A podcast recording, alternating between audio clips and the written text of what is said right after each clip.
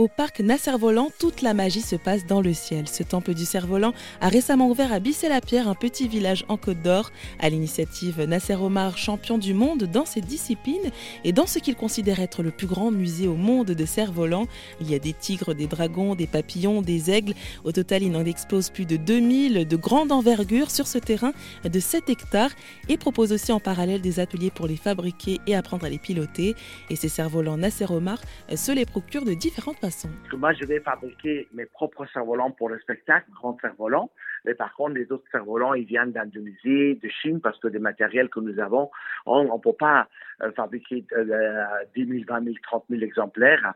Il faut, il faut le faire venir de, Chine parce que c'est là, ça, coûte moins cher. Parce que j'ai déjà fait Made in France. Made in France, ça dure, ça, s'enchaîne pas. Si n'importe qui, euh, il peut faire de commerce de n'importe quel métier au monde, on n'est pas obligé d'aller à l'école. Euh, si dans le cerf-volant vous trompez un millimètre, le cerf-volant il ne vole pas. Le cerf-volant chez nous c'est un art, le sport, le science. Tout le monde il peut pas faire le commerce de cerf-volant. Voilà. Hein? Je vais vous dire, c'est pour ça qu'il y a beaucoup de cerfs-volants qui sont vendus en Europe, les gens ne regardent pas comment ils volent et tout ça, ils courent avec des cerfs-volants. Et vous regardez quand vous rentrez chez un cerf-volant, un enfant de 3 ans qui sont handicapés, les cerfs-volants, il n'est pas garanti 99, 19, 19, ils ont garanti 100% qu'ils volent les cerfs-volants. Il faut dire aussi que ces cerfs-volants hein, que vous proposez sont tous très colorés et aussi euh, très grands. Oui, nous avons des, des, des cerfs-volants 600 mètres carrés, traction d'une tonne avec des camions qu'on fait voler. Et les gens, par curiosité, quand je faisais des cerfs-volants dans une ville, et euh, quand ils venaient voir l'exposition de cerfs-volants, ils voyaient une vache et tout ça, ils rentraient à la maison, je dis, papa, il y a une cabine téléphone qui vole, la vache qui vole et tout ça. Les parents, par curiosité, ils venaient voir, euh, après l'école, ils venaient voir mon exposition dans une salle de fête.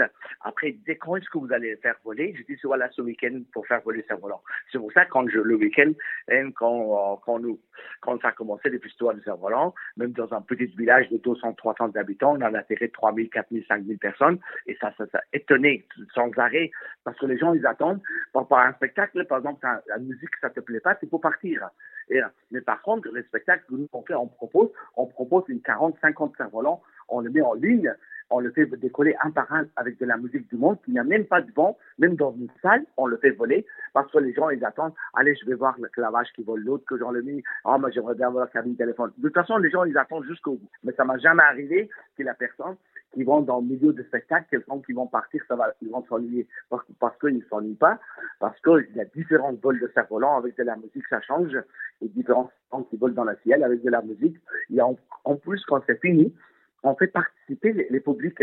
Vous voulez, Madame du Monsieur, vous voulez faire voler des cerfs-volants, et moi je participe, je demande les publics, soit les femmes, soit les hommes et tout. C'est, un parc familial, c'est-à-dire que les gens, il faut venir même pique-niquer et rester, les écoles, les centres loisirs et les groupes, ils vont venir, ils vont apprendre à manipuler des cerfs-volants, faire voler leurs cerfs-volants.